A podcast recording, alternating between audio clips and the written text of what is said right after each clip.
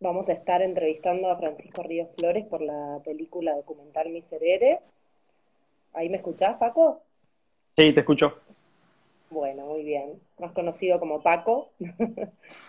eh, eh, bueno, eh, eh, la idea es hablar ahora un rato acerca de esta peli, Miserere, un, documental que Francisco hizo este año.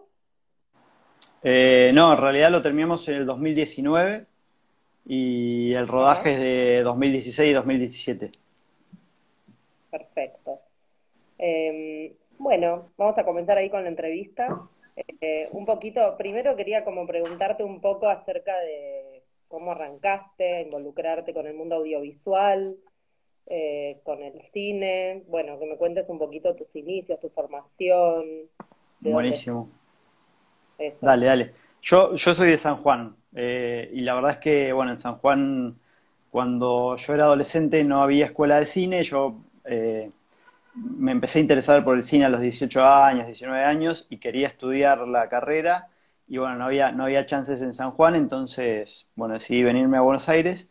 Y el lugar donde arranqué a estudiar fue la Universidad de Madres de Plaza de Mayo, que en su momento tenía la carrera de cine documental eh, y bueno, y arranqué ahí, hice la carrera completa y después estudié en el Instituto de Cine de Avellaneda.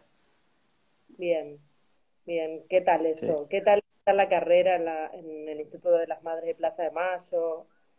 Sí, mira, la verdad que no, buenísimo, pues en realidad eh, al principio era, fue como fuerte el... Yo venía de educación formal y, y este era un, eh, digo, era una universidad popular con otra lógica, y la verdad es que para mí fue finalmente muy importante, porque además yo empecé a estudiar en el 2001, así que bueno, empecé como en el...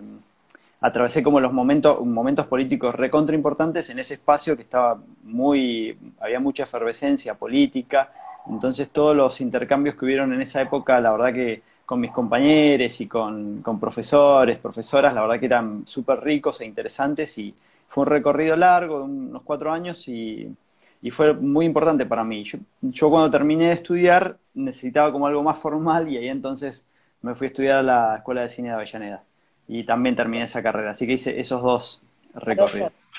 En la Escuela de Cine de Avellaneda no era documental, o sea, en la Madre Madre de Plaza de Paso era específico de documental. Específico de documental. Y en, sí, en Avellaneda había una especialidad documental, pero yo prefería hacer ficción, así que hice como el recorrido de ficción ahí. Ah, un complemento. Sí, sí, sí. Y hace poquito también tuve como un, eh, hice una carrera que, tiene que ver con educación audiovisual, así que terminé como otro, también la educación me interesa mucho, así que bueno, también eso. ¿Hoy en día das clases también o algo? O no? A veces doy clases y a veces también trabajo, y trabajo eh, formalmente en extensión académica de, de la ENERC, de la Escuela Nacional de Cine. Ok, genial, genial. Bueno. Así que sí. Genial. Y adentrándonos un poquito por ahí en la peli, para no, porque también vamos a hablar con Juan Bolmer, que es el DF de la peli, el director de fotografía, así que para poder como un poco y explicarnos, porque hay como muchas cosas, muchos temas para tocar. Em, quería arrancar, bueno, preguntándote un poco acerca de cómo te acercás a este tema, eh, como bastante, eh, podría decirle, eh, no sé, no sé si decir la palabra controversial, pero bueno, un poquito por ahí sí. Eh, y un tema como que mm, es un tabú, entonces como que mm, son muy pocas las, los contenidos que hay al respecto, que sería la discusión masculina en este caso. Y Serere la retrata de un modo, bueno, ya, ya después te daré un poquito mi evolución en el medio de la entrevista, pero bueno, me gustaría que empieces un poco cómo te acercaste a a esta temática en particular. Buenísimo.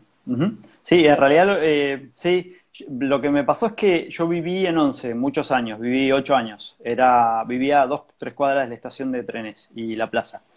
Y la estación y la plaza todo el tiempo la atravesaba para un montón de cosas, para ir a trabajar, para ir a estudiar. Era un lugar de paso muy importante. Bueno, como para mucha gente en la ciudad, nada, ninguna novedad. Pero además yo era vecino del barrio. Y la verdad que los últimos años, no sé, los últimos dos años de estos ocho, eh, me encuentro fortuitamente con un pibe con el que me pongo a charlar y me dice que estaba trabajando. Y fue como mi gran, primero como un impacto, porque en realidad no parecía estar trabajando, estaba, estaba esperando, estaba al pedo, digo, y no, no, parecía estar trabajando. no estaba trabajando. Y yo ahí entendí de, que, de qué se trataba, que lo que estaba haciendo era trabajo sexual. Pero no lo entendí, no lo entendía porque desconocía que existía. Y eso para mí fue como un gran impacto, ¿viste? Decir, para, yo vivo acá, paso todo el tiempo por acá y el trabajo sexual masculino se me, no, no lo tengo de ninguna manera registrado como una posibilidad. Y, un poco en medio retrospectiva, cuando empiezo a revisar para atrás en un montón de situaciones que había visto durante esos años, me doy cuenta que era, que era algo recontra habitual y que había visto un montón de situaciones de trabajo sexual masculino, pero nunca las había asociado a eso. Era como mucho más evidente para mí el tema del trabajo sexual de mujeres, de mujeres cis, de mujeres trans, pero el de hombres, callejero, de ninguna manera, de ninguna manera. Y ahí me digo que en realidad lo que, lo que me pasa es que cuando yo me acerco más y empiezo a investigar y empiezo a, ver de qué se trata, eh, empiezo como a hacerme cada vez más amigo de, muchos de los pibes de ahí de, de 11 que son trabajadores sexuales y me doy cuenta que en realidad lo que no era solamente el trabajo que hacían, sino toda una realidad de mucha violencia, de, mucha injusticia, de mucha precarización de, la actividad y, y, bueno, ahí es donde digo, bueno, quiero hacer una película sobre esto que está totalmente invisibilizado, es visible, pero está invisibilizado. A, los pibes, a los pibes se los criminaliza y los pibes tienen una realidad que son que es de mucha violencia y de mucha injusticia. Así que bueno, de ahí, ahí es como el inicio de todo. Pregunto en, a colación de lo que acabas de contar, como, ¿cómo fue esta, cadena de, porque bueno, me imagino que no debe ser fácil acercarse a estas personas, que no. solo por, por el tipo de trabajo que hacen, sino por cómo se vinculan ellos con ese trabajo, ¿no? Que es muy clandestino y que es un tabú y que ya, digamos, es un tabú en el mundo femenino muchas veces con un montón de aspectos que recorre esta, eh, ¿no? Digamos, que recorren la historia de la, digamos, de, la prostitución en sí como profesión. En el mundo masculino también hay algo como muchísimo tabú. Eh, entonces, bueno, nada, esto, ¿cómo fue que empezaste a conectar con diferentes personas? Eh, la verdad que hice un trabajo de, años, fueron muchos, muchos años y fue un trabajo medio de hormiga, de a poco empezar a acercarme al espacio, a ver qué hacían los pibes, hacer lo mismo que los pibes muchas veces. Yo iba y decía, bueno, voy a hacer más o menos lo que hacen ellos y veo qué, qué es lo que pasa. Y los miraba de lejos y sí, como, ¿cómo? Empírico fuerte, digo, como... Sí, Sí, en realidad haciéndolo pasar por el cuerpo un montón. Eh, y bueno, también eso tiene su costo, eh, también, ¿no? Eh, pero bueno, era como mucho recorrido, haciendo más o menos el mismo recorrido, mirando mucho lo que hacían, como entendiendo códigos y demás, y de a poco animándome a hablar con uno, con otro. Y a mí me pasó algo que también fue medio loco, que cuando yo arranco a hacer el proceso de investigación, yo lo que pienso como, como una hipótesis mía, digo, bueno, seguramente cuando vaya a 11 y empiece a investigar, me voy a hacer amigo de los clientes, voy a charlar con ellos, voy a tener como cosas para charlar y seguramente va a haber como más... Ahí, ahí voy a entrar fácil y con los pibes no, me van a querer cagar a piña, no me van a pasar bola, no sé. Y fue todo lo opuesto, fue todo lo opuesto. Eh, me pasó que los, con los clientes no, no pude acercarme de ninguna manera. Cuando me acercaba o me querían levantar o, empezaban a hablar mal de los pibes o tomaban distancia sobre el tema, o sea, no, había no hubo manera.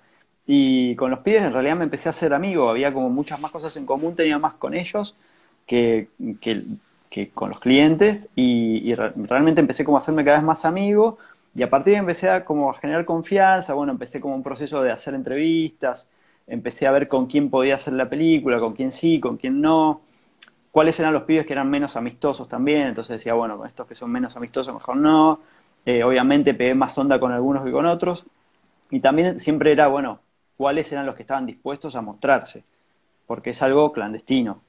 Y es algo clandestino que como una doble clandestinidad, no tiene que ver solamente con hacer trabajo sexual, sino que tiene sexo con hombres.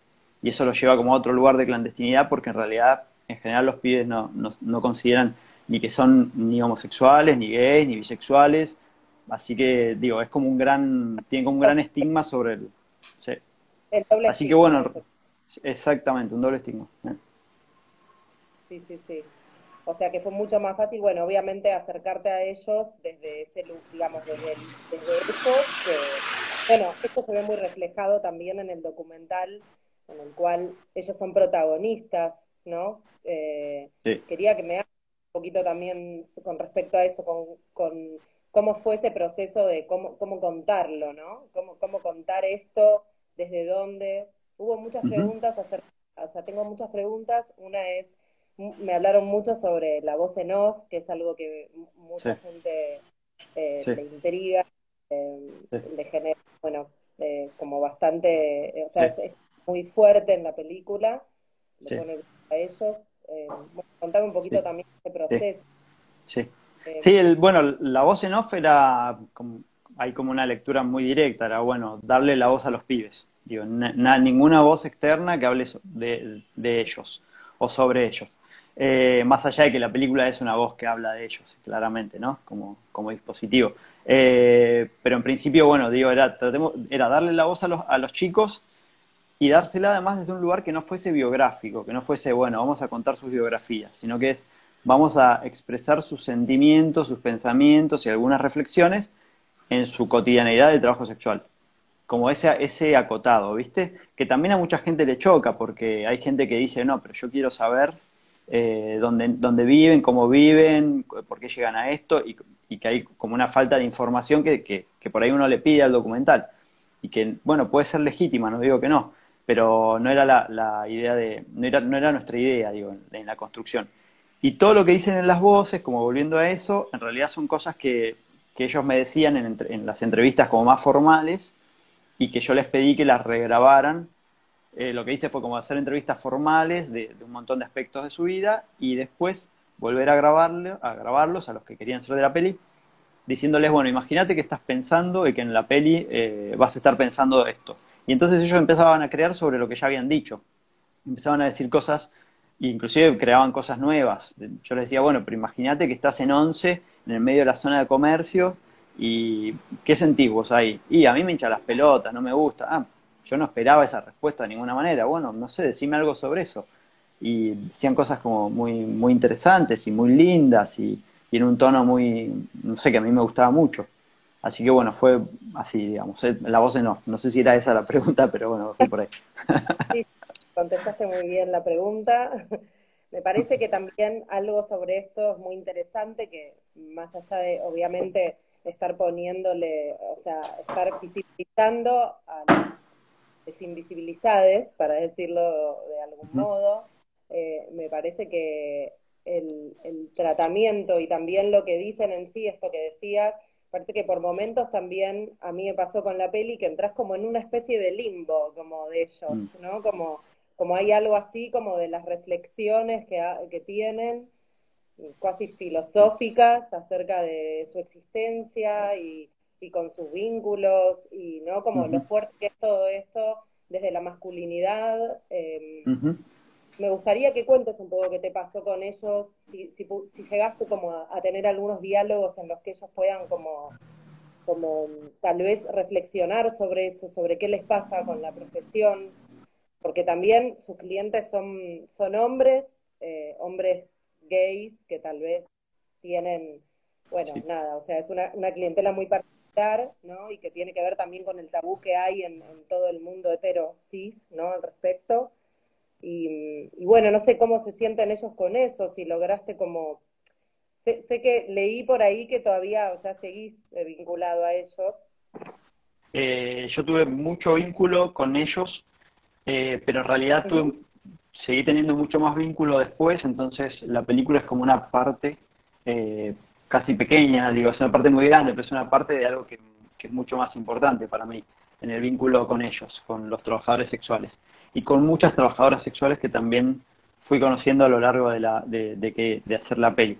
Em, sí, hay, hay, como unas, hay como un abanico de, situaciones. No, yo no podría decir que, que hay una sola eh, manera de pensar a, los pibes, porque cada uno tiene como realidades diferentes, eh, biografías diferentes, hay como tendencias, pero bueno, no hay una sola manera de, pensarlos.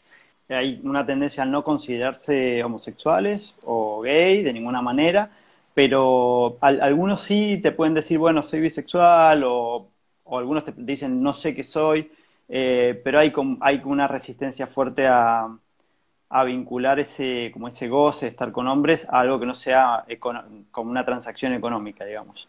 Eh, igual hay un montón de casos que no, digo que pibes que sí dicen, no, yo soy gay, o, pero hay como una tendencia a eso otro. Em, que además es algo que, en realidad ese lugar ahí de la, de la virilidad es lo que les da como, como el valor, es como el valor, el valor de agregado, es, es justamente estar con, con el chongo, ¿no? Con el macho viril. Ese es el valor que, por el que pagan, digo, los clientes, básicamente. Entonces, de alguna manera, inclusive, aun cuando ellos se consideraran bisexuales o gay, también les conviene, es conveniente eh, decir que no lo son, digo, también, como para tener ese valor extra y que el cliente quiera ir con ellos, que de otra manera no, no accede. Sí, sí, claro.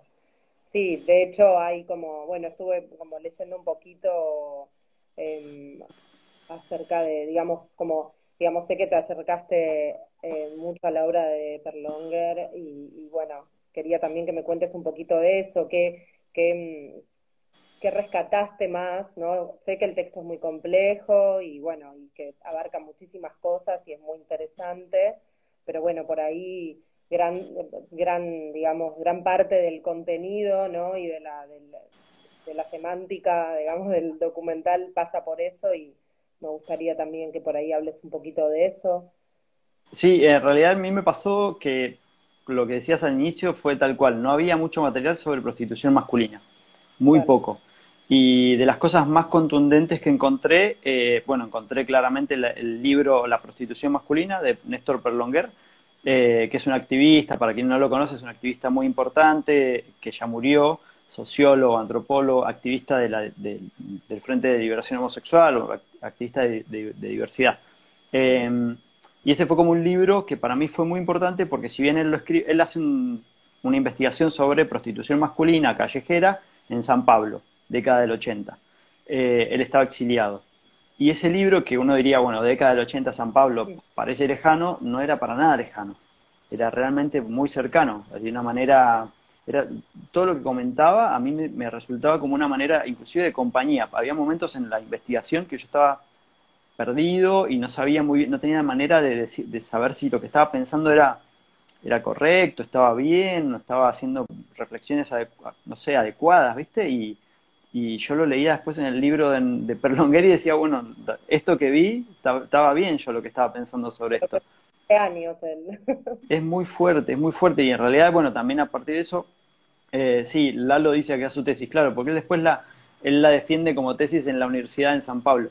Eh, y bueno, y en realidad también después lo que encontré es que todo este, como este, esa, como ese, esa modalidad de prostitución masculina callejera es en toda gran ciudad, en, en, en un espacio central, neurálgico, o estación de trenes o gran plaza, está. Vas a Berlín, está vas a Roma, está, vas a, no sé, a Santiago de Chile, a, y es como lo mismo, lo mismo, lo mismo reiterado, ¿viste? Y eso también es como muy loco, cómo se reiteran esa, esas dinámicas en diferentes grandes ciudades. Y en general son pibes también, muchas veces pibes que no tienen muchos recursos y que, acceden a esto como una manera de obtener recursos. Sí, eso justamente te iba, a destacar, ¿no? Como que estamos hablando de, de, chicos en situaciones muy vulnerables, como em, chicos que por ahí, em, no sé, no tienen acceso al dinero desde otro lugar, entonces em, hacen esto, pero también leí algo muy interesante sobre, sobre esta, esta situación en particular con respecto a cómo, digamos, en el mundo masculino la prostitución y, y, el mundo, digamos, de la homosexualidad es un mundo que es un tabú. Aún hoy muchos hombres heterosis, entonces también hay algo de eso que, es como que la, la, pulsión del inconsciente está yendo ahí, ¿no? Y como que me parecía interesante em, como, como, como esto, como, como esta, este estrato de la sociedad está como ahí, eh, otorgando como toda la pulsión eh, a través de algo que está invisibilizado, como que es muy fuerte eso, ¿no? Como, como que donde depositan esa pulsión es un lugar que no es visible, ¿no? Como que encuentran en la clandestinidad un lugar donde depositar eso, que me parece complejísimo y al mismo tiempo en el documental está retratado de una forma tan pregnante, ¿no? A mí me, me, impactó mucho eso. no sé si se entiende la reflexión. Sí, sí. ¿Sabes que yo lo llevo como una... tengo una anécdota que es como mucho más llana, ¿viste? Como un poco para contar esto de, eh, de que para muchos pibes es una manera de sublimar este deseo y esta pulsión, eh, aunque no para todos, pero sí para muchos, digo. Bueno, y, digo, recomiendo el artículo de Perlonguer que salió en página 12 sobre prostitución masculina, es un artículo muy viejo, si googlean y lo encuentran, está re bueno sobre esto. Eh, me acuerdo que uno de los pibes que con los que yo más, buena onda pegué, no protagonista de la peli, otro pibe, charlando me dice una vez, no, me pasó una vez que fui a un hotel hace muchos años, llevaba un tiempo de hacer esto, eh, y salí del hotel, salí contento, qué sé yo, y, empecé a pensar, che, pero a mí se me paró y lo disfruté y estuvo bueno esto, que mm, la pasé bien. Y él tenía su novia y, de hecho está, que, también la conozco, pues trabajadora sexual, eh, de ahí de once. Y dice que fue y le dijo a este otro pibe, le dijo a otro pibe que trabaja ahí, le dijo, che, pero no seremos bisexuales o algo nosotros porque vamos con hombres y nos pagan y nos gusta. Y, el otro dice que se puso tan mal que lo quiso cagar a trompadas, básicamente, directamente. O sea, como una resistencia re fuerte, no, no, de ninguna manera. Y, la verdad que saben que hay ciertos lugares del goce que se, juegan y que algunos lo reconocen y otros no. Y bueno, de hecho en esa anécdota uno de los pibes que reflexionaba y pensaba, che, bueno, tal vez a mí también me gusta estar con hombres, bueno, cuando se lo planteó otro de los pibes que laburaba ahí, casi lo caga trompadas porque el otro de ninguna manera iba a, expresar que le gustaba estar con un hombre, era simplemente lo por dinero, ¿viste? Sí, sí, sí, claro. Em, sí, me pareció muy fuerte también. Bueno, acá voy a decirte una pregunta que, em, a ver, Acá me están preguntando cómo resolviste lo de los clientes. Se ven clientes en varios momentos. ¿Son actores o son reales? Preguntan. Son todos amigos. Amigos, eh, son amigos míos o amigos de, también del asistente de dirección, Damián, que como que entre los dos, eh, como tenemos bastante recorrido en, militancia, diversidad y qué sé yo, nuestros amigos se recopaban eh, y nada, fueron como, confiaron en nosotros para, para hacer ese juego y en realidad a veces entraban a los lugares así como medio los hacíamos, como era todo muy guerrilla, los hacíamos hacer de clientes reales y nos escondíamos con la cámara y grabábamos así de, nada, de querusa. No quiero spoilear nada por si alguien no vio, pero inclusive la, eh, digamos, cómo hiciste para acercarte a, ese cliente que te tratás muy bien en una habitación, digamos, o sea, también ahí también es actor o es un... Sí, también, también, también, porque también, bueno, eh, digo, frente a la, primero, la, frente a la dificultad de acceder a los clientes, que no podíamos acceder, fue como una de las maneras, eh, y después también, en un momento yo quería, bueno, algún actor porno, no sé, digo, hicimos como un montón de, pensamos de muchas maneras, bueno, finalmente conseguimos este actor que es un genio, Sí, este, eh, lo, que, lo que pasa con los pibes es que están invisibilizados, los pibes mueren jóvenes, desaparecen, eh, están en, la, en situación de calle, algunos eh, terminan en la cárcel porque hacen alguna cosa, o a veces se los llevan también de perejil, eso, pero a veces, o a veces también ellos son agresores y terminan como en situaciones re complicadas, es como, tienen como un destino muy muy, muy ligado a la, a, digo, a esto, a, la precarización de la actividad, a la persecución de la policía, bueno, a todo esto. Sí, sí, todas las cosas, todas las situaciones que están vinculadas a la precarización, como, cualquier trabajo precarizado en esa situación. Sí. Eh, y, y, están, bueno, está invisibilizado. Los pibes, digo, son, son muy, muy chicos, o sea, muy chicos. Lo que les pasan son cosas terribles y son muy jóvenes. Sí, sí, claro.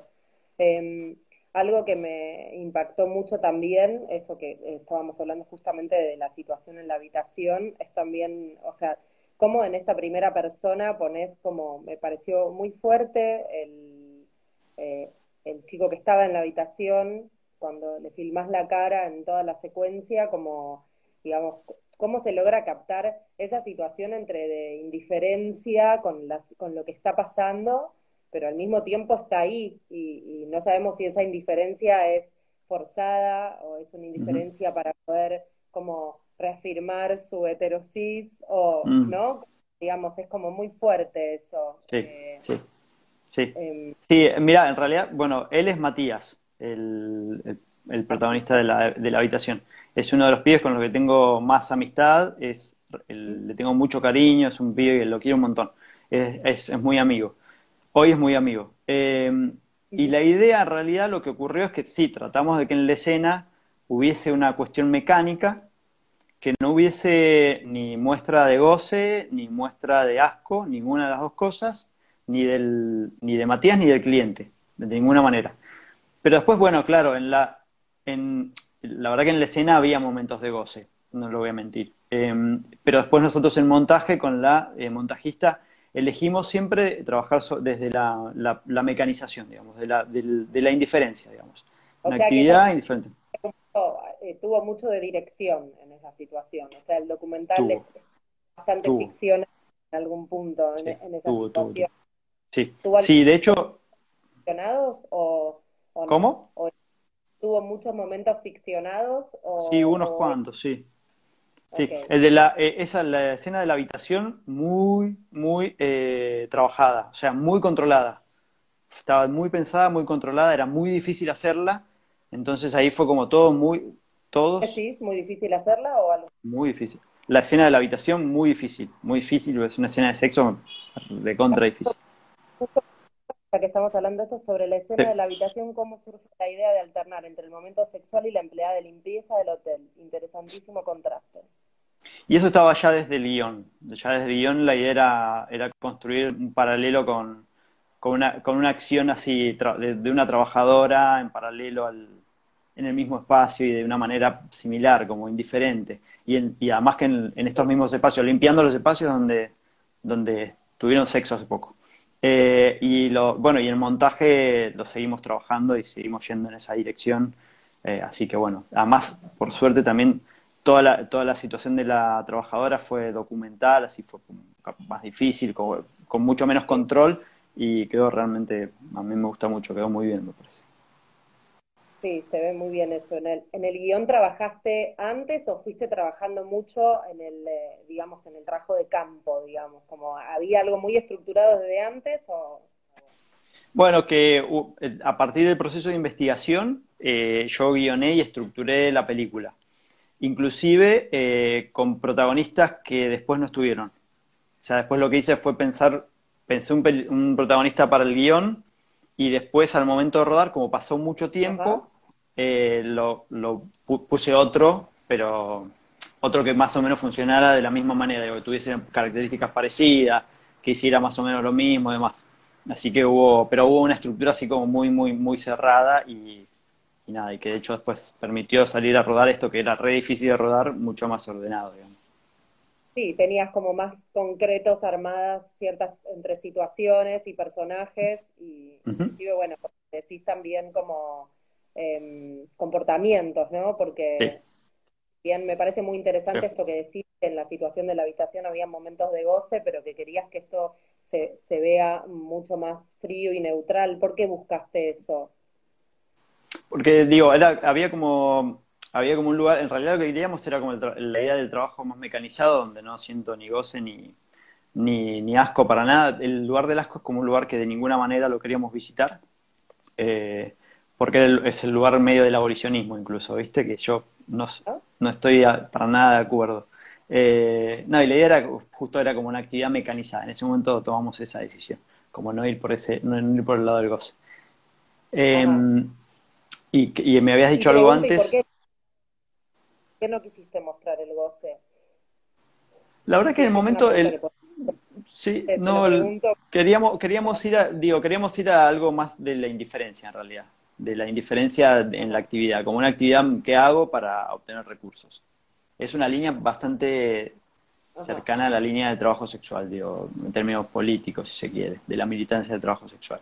Digo, si hoy, digo, si hoy me pusiese a hacer una película, tal vez pensaría de otra manera, pero también sabiendo que estoy corriéndome de esa línea un poco, ¿no? Es como medio complicado de explicar, pero, pero digo, la línea de trabajo sexual hoy se planta más en ese lugar más en el lugar de la, de la mecanización, de la indiferencia. De... de hecho, todavía el goce es algo que está como muy poco visitado, ¿viste? No, no, por eso mismo, o sea, me parece que es muy controversial tocar el tema del goce, por eso te preguntaba eh, un poco también, porque vos hablaste mucho también con ellos, y me parece que, que eso está buenísimo, y el trabajo de campo que hiciste se nota muchísimo en el documental. Eh, me parece que les, da un protagonismo y también el lugar de reflexión de ellos es, muy interesante. Bueno, y ahí lo de la mecanización también, que lo de la mecanización con el falo duro es un poco también más pegado al discurso de los pibes. Esto de, bueno, yo te, a mí, digo, es como yo soy el falo en un punto. Digo, el valor mío también es el falo. El falo, aunque no sea el falo, ¿viste? Aunque sea como toda la construcción alrededor. Digo, la virilidad. Entonces también ahí se, se pega un poco ahí eso. ahí me está acordando lo de la pregunta del libro, que está, preguntaron antes sobre si ibas a escribir un libro sobre el documental o sobre la temática. No, no, no, no, no. Bien, si te dejó No, no, bueno. sí, sí, sí. Documental o... Sí. O sea, vos... ok. No, no, no, por el momento no, por el momento no, así que bueno, no sé. Alguien la puede escribir igual, puede escribir el libro. Goce, pero... Hay goce, sí, hay goce, hay goce. Sí, sí, Lalo, hay goce, hay goce, hay goce. Lo que pasa es que no hay, no hay una expresión de goce en la cara, pero hay, hay goce, Lalo, hay goce. El público quiere saber, le publiqué. Em, eh, una cosa que te quería preguntar era, ¿qué aspecto o qué situación costó más filmar de la peli? O sea, tanto desde, no sé, tal vez desde cómo abordarlo o, desde la, no sé, por ahí algo que vos seguramente se te ocurre porque ya estás haciendo así. Mm. en realidad es un montón, no sé, no sabría por dónde arrancar. ¿Cómo abordar la respuesta? sí, sí. Bueno, una gran dificultad que tuvimos en general fue que los pibes tienen unos tiempos y unas maneras y, una, y unas agendas muy diferentes a un rodaje. Eh, de hecho, a veces, a veces no, tienen ni celular, ni lugar donde paren, ni Facebook, y era medio complicado eh, a veces eh, meterlos en el rodaje en el que tenés que estar a nueve rodando, aunque fuese una sola jornada, porque en general con muchos rodamos una sola jornada. Sí. Mariano no, Mariano la verdad que la tenía reclara y vino y qué sé yo, súper, súper profesional y no sé qué, pero los pibes en general no. El resto en general no. Entonces ahí era más difícil como congeniar eso. Esa fue una gran dificultad. ¿Cómo hacemos para mañana que van, va a estar, va a haber cinco personas, aunque seamos poquitos, del equipo de producción, venga el pibe a grabar? ¿Qué hacemos? Bueno, nada, era como, eso fue como un gran dolor de cabeza. Eh, esa fue una cosa. Después tuvimos un debe pasar en general y en esta situación en particular eh, más todavía. ¿no?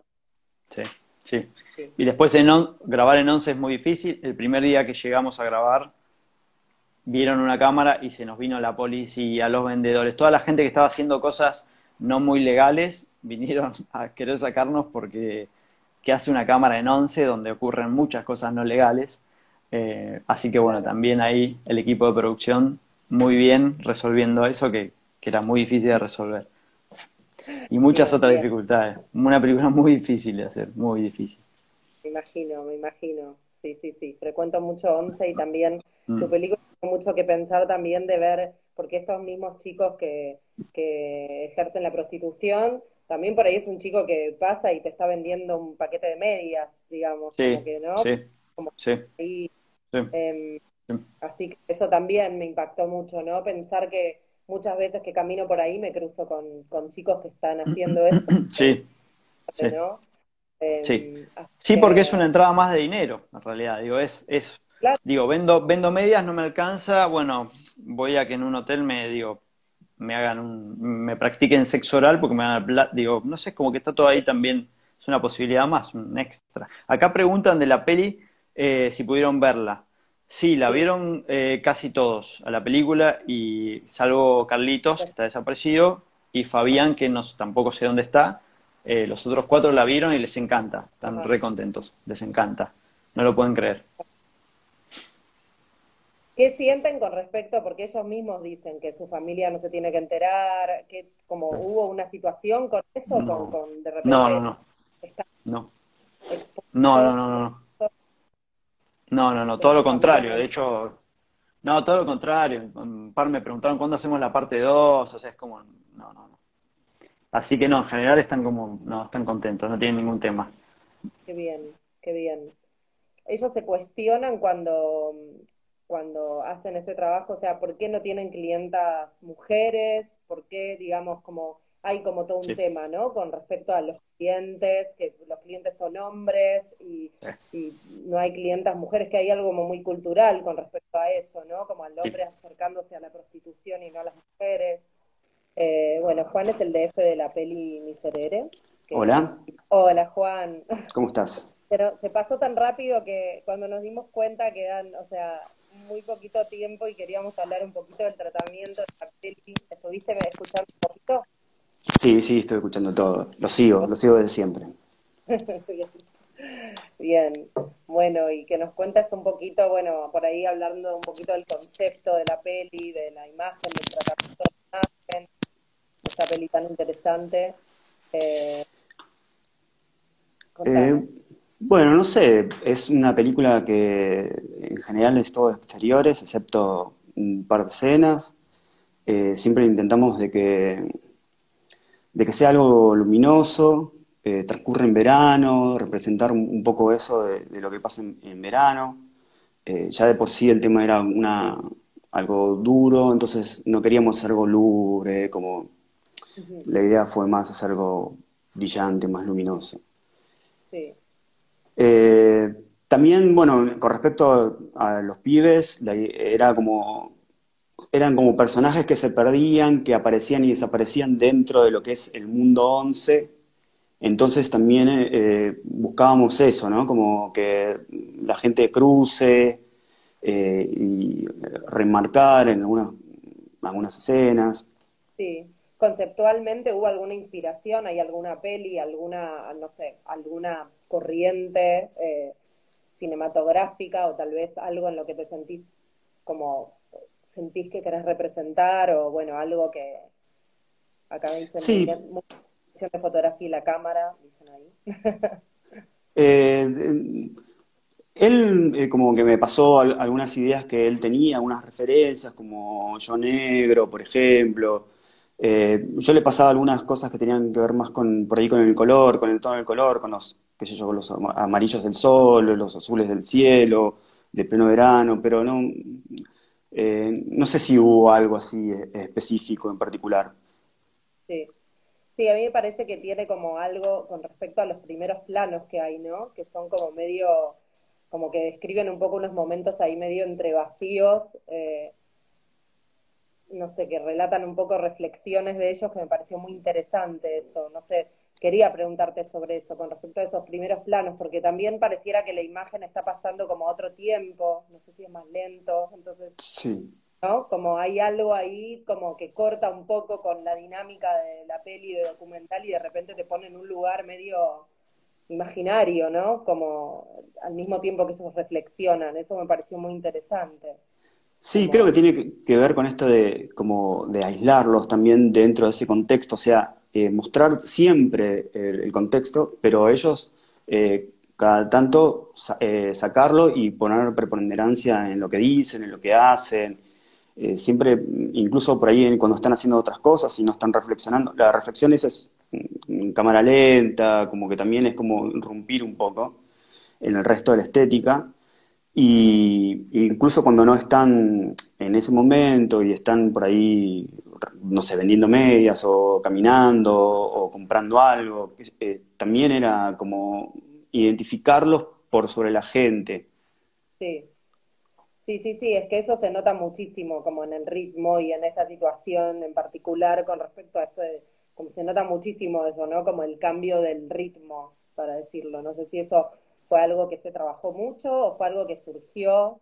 Em, acá preguntan cómo fue la experiencia de filmar el tren como un personaje más. ¿Qué búsqueda se planteó a nivel de la imagen? y bueno, eh, Once en un principio es, es, eh, el tren, es la estación, es, mucho del tren, mucho de la gente que, llega, la gente que se va, es como un lugar de tránsito, que tiene que ver un poco con la temática de la película, eso del tránsito. Eh, por ejemplo, en, cuestiones estéticas, a mí me gustaba el azul de los trenes en el, con el cielo, cosas, ese tipo de cosas como que van construyendo así la estética de una película. Claro, sí, sí, que además la, estética no, es como en una ficción que uno va buscando los elementos, sino que los elementos aparecen y uno va como construyendo con eso, que también es muy interesante, ¿no?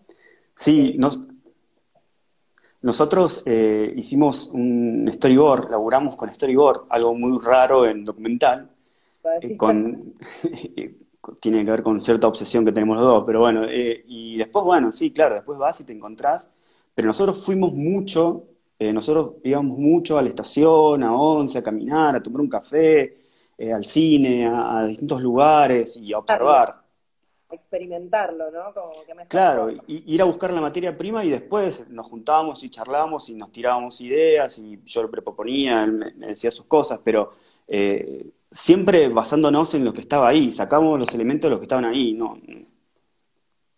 Sí, sí, claro. O sea, parte de los disparadores que surgen todo el tiempo, que además experimentarlo hace que esos disparadores estén todo el tiempo apareciendo, ¿no? En algún punto. y Claro, en once vos te paras, vos te sentás en un lugar, te pones a observar y te aparecen millones de cosas. Eh, no sé, los colores de los negocios, eh, la gente en la calle. Parte eh, algo que ya no existe más, porque en once ya no hay vendedores ambulantes, no hay monteros. Sí, sí, claro. Y vuelvo a hacer una pregunta que le hice a Paco, pero esta vez desde el lugar del encuadre, que, que es este momento de la habitación, que es un momento tan íntimo y controversial y al mismo tiempo eh, tan interesante y tan que nos pone ahí como nos acerca muchísimo a, la situación que toda la película está ahí latente, pero que aparece en un momento. Eh, y, bueno, eso, preguntarte cómo fue para vos esa experiencia de una apuesta en, una, en esa situación, ¿no? Que igual, Paco nos contó un poco que fue bastante guionado y eh, premeditado, ¿no? Pero bueno, que nos cuentes un poquito. Sí, eh, en principio siguiendo siempre la misma estética que teníamos para ese tipo de, escenas, y después fue como, como ir eh, a lo mínimo, ir, teníamos ideas un montón, un montón de, de encuadres, de planos y esto, y, es como, bueno, empecemos a sacar, a sacar, a sacar, hasta que, quedarnos con lo menos eh, indispensable. Eh, con, respecto a la luz, es luz natural, en el lugar, con los eh, usando ¿no? Como es muy minimalista en algún punto la absolutamente. Era para decirlo de un modo em, sí, esa era la idea como despojarlo lo más posible y está y dejar el mensaje allí lo que se ve. Sí sí claro sí sí de una o sea eso se, se nota muchísimo. Y como experiencia para vos cuál cuál sería, cuál, cuál es tu, escena o la situación que más representó un desafío al momento de filmarla. Eh, no sé si... Tres minutos se nos va a cortar, si no, así que necesito cortarlo antes. bueno. No, eh, lo único que se me viene a la cabeza en estos momentos es la escena del cine, que me sucedió que, estuvimos pensando cómo, cómo, resolverla, si agregar o no luz eh, una luz a la que ya tenía, porque no tenía nada, pero si vos vas a un cine eh, de esos, vas a encontrar con esa situación. Y, al y bueno, decidí no usar ninguna luz extra y cuando volví a mi casa después a las 7 de la mañana, eh, como que me pasó de que decir, uy, no, tendríamos que haber puesto una luz, no se va a ver nada. Eh, y ya me acuerdo que le mandé un mensaje, le dije, che, me parece que cometí el error, teníamos que haber puesto luz, qué sé yo, y bueno, después se vio se trabajó y, quedó bastante bien, pero bueno, un poco fue una situación como difícil de, tratar de ser lo más respetuoso y sin y que sea que sea bien. Espectacular, entonces ojalá que pueda estrenarse lo más pronto posible porque el contenido es espectacular. Bueno, muchas gracias. Bueno, eh, terminando la entrevista con Juan, el DF de la película Miserere, y bueno, eh, genial, genial que pudiste también estar y eh, bueno, nos vemos. Bueno, chao. chao.